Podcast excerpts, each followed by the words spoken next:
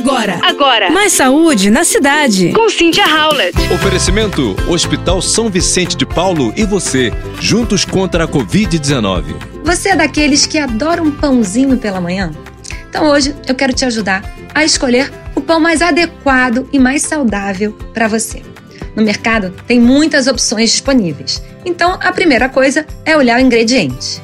Na lista de ingredientes, os componentes estão listados em ordem decrescente, ou seja, o primeiro ingrediente está presente em maior quantidade.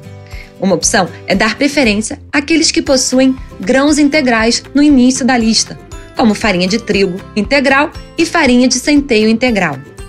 E vale ressaltar que o termo farinha de trigo, enriquecida com ferro e ácido fólico, se refere à farinha refinada e é adicionada o ferro e vitamina B9, ou seja, ácido fólico, para prevenção de doenças.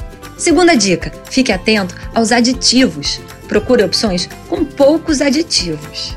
Geralmente, você encontra emulsificantes, conservantes, estabilizantes, edulcorantes, melhoradores de farinha, espessantes e aromatizantes.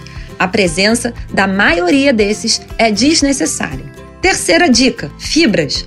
Optar por alimentos integrais pode ser uma estratégia para contribuir na ingestão de mais fibras e melhorar a sua saúde. Alguns produtos possuem polidestrose e inulina, que são fibras adicionadas na sua composição.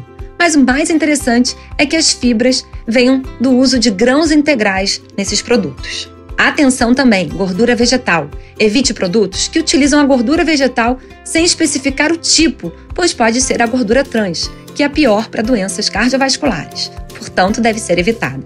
E por último, o sódio. Opte por pães com menor quantidade de sódio. Para um produto ser considerado baixo em sódio, ele deve conter até 80 miligramas a cada 50 gramas do alimento, em torno de duas fatias. Portanto, fique atento nessas dicas na hora de escolher o seu pão. Combinado? Você ouviu Mais saúde na cidade. com Cynthia Howlett. Oferecimento: Hospital São Vicente de Paulo e você, juntos contra a Covid-19.